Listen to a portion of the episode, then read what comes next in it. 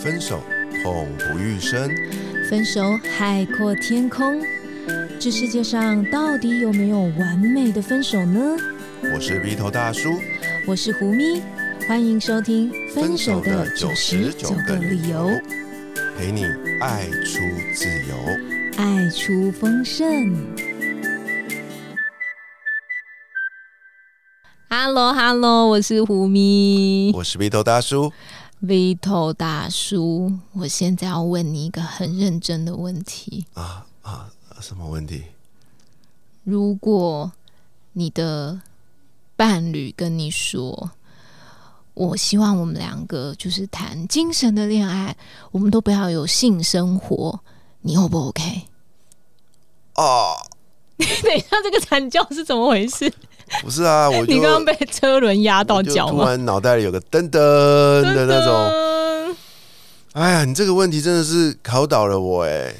因为身为一个呃生生理健康的男性，嗯呃，我实在是很难想象，就是没有没有性生活的日子啊。那如果如果就是你们一开始，例如说交往的时候都挺正常的性生活啊，然后后来你们也许步入婚姻，或者是说不管了，反正就是你也发现你很爱他了，或怎么样的，好啦，那就讲步入婚姻好了。嗯，他跟你提出这个要求。那你会说我们离婚，不做不做爱就离婚？我肯定是会先去了解啊，是哪边有问题？比如说你是对我的表现不满意吗？或者是你的身体有哪个地方不舒服吗？那甚至乎说，哎，你是不是心理上有怎么样的一个状况？嗯，对啊，因为我总觉得这个事出必有因嘛，你不可能突然间一天醒来就突然觉得哦，我这辈子再也不要做爱了。嗯，一定有个原因嘛。我们常说要解决问题，一定要找出那个背后的原因、理由是什么。所以我可能会先想要把那个东西搞清楚，再来做后面的决定。嗯，Vito 大叔说一件很重要的事情，就是呃，其实很多伴侣关系好像都这样子哦。就是我我觉得听众可以问问看你自己哦，就是你是不是觉得说伴侣之间不做爱就会累积怨恨？没有大叔，你觉得呢？不做爱，彼此就会有怨恨。我觉得，根据我多年来的经验，我曾经觉得不会。我曾经觉得，我曾经觉得性只是呃两个人关系里的一部分。嗯但是经过这么多年来的一些社会观察，因为我我在录音室可以看到米托大叔的表情 有点微妙。对，我必须得说。现在两个人的关系也是很重要的哦，所以你是倾向于说，你认为难免有一方，可甚至可能双方都因此不做爱，就会产生一些怨恨，就对了。你呃，不能说不做爱，应该说你两个人对于做爱这件事的频率如果没有对上的话，就会产生很多的问题。啊，原来是这样子。所以其实真的哦，就是有一些专家啊、医师啊，其实都有说过，就是其实做不做爱这一件事情啊，就例如说我们刚刚讲的不做爱，其实不一定会累积埋怨的。重点是什么？就是彼此有没有去表达彼此的需求。这样，因为像刚刚 Vito 大叔说的，就是哎，你为什么不想要啊？你为什么会拒绝啊？其实那个有时候。呃，就是没有诚实的说出自己心里面的想法，然后大家就只是说啊，我就不想啊，这样子，然后就一句带过了。我认为在关系里面哦，常常会产生很多的误会，有两个层次。嗯，那这两个这两件事情都跟沟通有关啦。一个就是我们都没有办法去沟通各自彼此心里的感受。嗯，我对一件事情有什么看法？我对现在的生活有什么意见？嗯。我都不讲，然后就积怨很久，然后两个人就吵架嘛，对不对？然后慢慢久而久之就行之渐远。嗯，另外一个状况呢，嗯，是两个人对于彼此的生理需求，嗯哼，尤其是东方人，嗯，都不好意思去沟通，你知道吗？嗯，然后久而久之啊，哇，我告诉你，那就更惨。嗯，啊两个人就变成是所谓的，你应该有听过那个字吧，室友。就变成室友啊，然后两个人睡在同一张床上，甚至到很多后面很多夫妻都是分房睡的。哎，真的，我我遇过挺多那个夫妻是说，因为有孩子嘛，一开始是孩子夹在我们俩中间，怕他摔到床底下去，然后后来变成是，例如说妻子跟女儿睡，然后爸爸跟儿子睡，两个人就分房这样，然后一分房就分房到什么孩子国小啊，对，然后就这样十几年过去了，就都没有同房这样。是啊，嗯，前阵子啊，在网络上有一个。呃，讨论啊，其实有吸引到我的兴趣哦。胡明老师刚刚讲那段，让我想到这个讨论。那讨论内容大概是这样的：有一个太太，嗯，有个太太上网啊，在一个什么叉叉论坛啊，对对对对对对，然后就在抱怨老公嘛。他内容是这样写的，就是啊，我今年大概好像也是也是四五十岁了，嗯，然后跟我先生的性生活一直都很规律。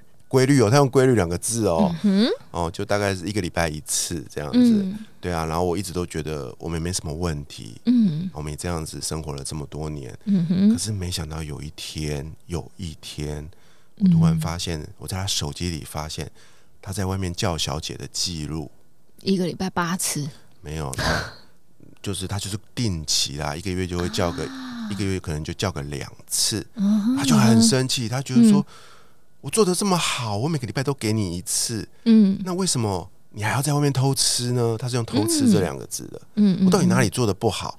哇，我的天啊！这一篇讨论一出来，无数的网友开始回复，你知道吗？哦，啊，然后其中有些是很好笑的啊，比如说你有给他吃啊，可是他没吃饱啊。哎呀，这还有呢？还有什么奇怪的网友留言吗？超多的，大家有兴趣可以自己上网去 Google 哦。不过我想表达的是，你光光看这篇讨论区，你就看出我们刚刚讨论的一个主题，就是表面上看起来他们两个人的性生活是没什么问题的，是规律的。嗯，但是很明显的，在所谓的呃。质量上、品质跟数量上认知不同，认知不同，他先生很明显的没办法满足，嗯，但是对这个太太来讲，他已经尽我所能了，嗯，但是很明显的，他先生没有跟他沟通过这件事情，嗯，他可能我不知道沟通理由是什么，有可能他有讲，可是他太太就觉得我已经够了，那他总是要自己想办法解决嘛，所以他选择了一种。呃呃，这也是另外一个讨论的主轴，就是说，有人会就说，你先生其实很好，哎，嗯，他花钱去解决这件事，他没有到外面去找小三，就是没付钱的比较复杂这样子，对啊，他选择付钱的。你先生其实是爱你的，他用这种方法去解决自己的生理需求，而且他没有给你任何的压力，你就不能睁一只眼闭一只眼，饶了他吗？嗯嗯，所以这这算讨论到后面就引发出很多的面相。那我觉得挺有趣的，他刚好就回应了胡明老师今天要跟我们讨论的一个主题哦。我认为，我认为现在两个人的关系里，无论你今天是二十岁、三十岁、四十岁，甚至五六十岁哦，嗯，这件事情对两个人来讲都是需要去沟通讨论的。嗯，所以，我们今天主轴其实沟通课，对吗？是沟通课，身体的沟通课。感觉现在应该要上一下什么沟通课的业配连接上来了。欢迎干爹干妈透过连接来找我们哦。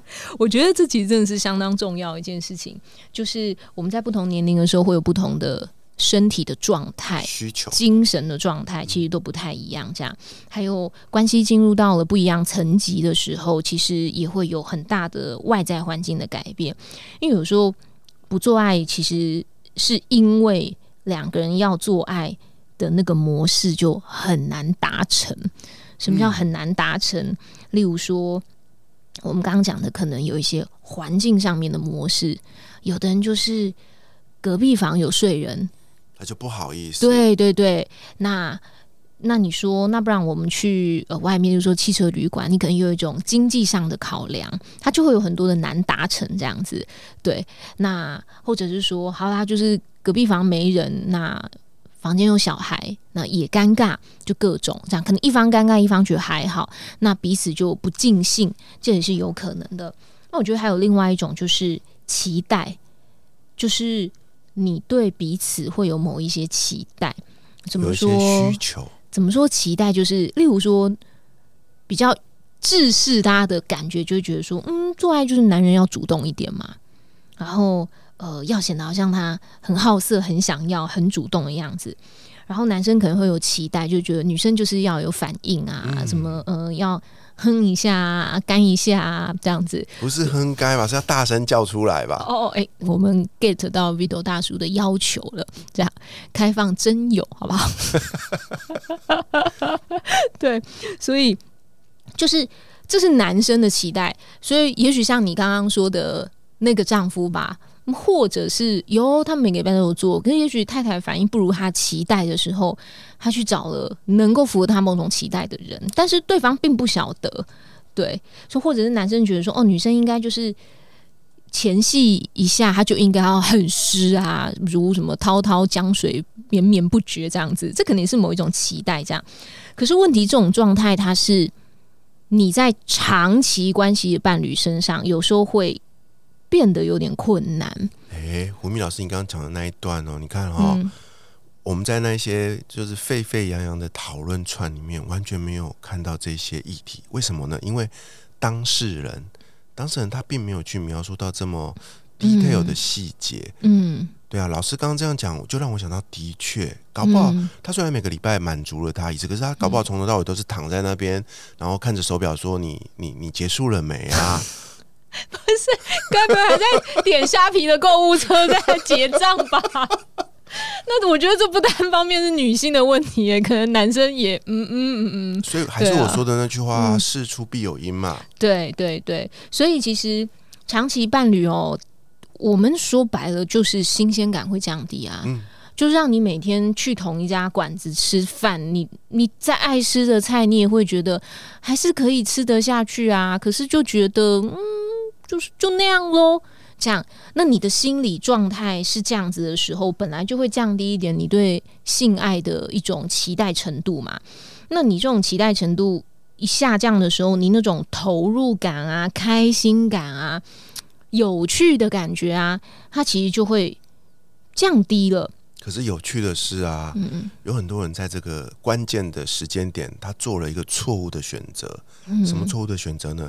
他到外头去尝试新鲜的滋味，就是换一家新餐厅喽。结果吃新菜啊，结果就回不来了。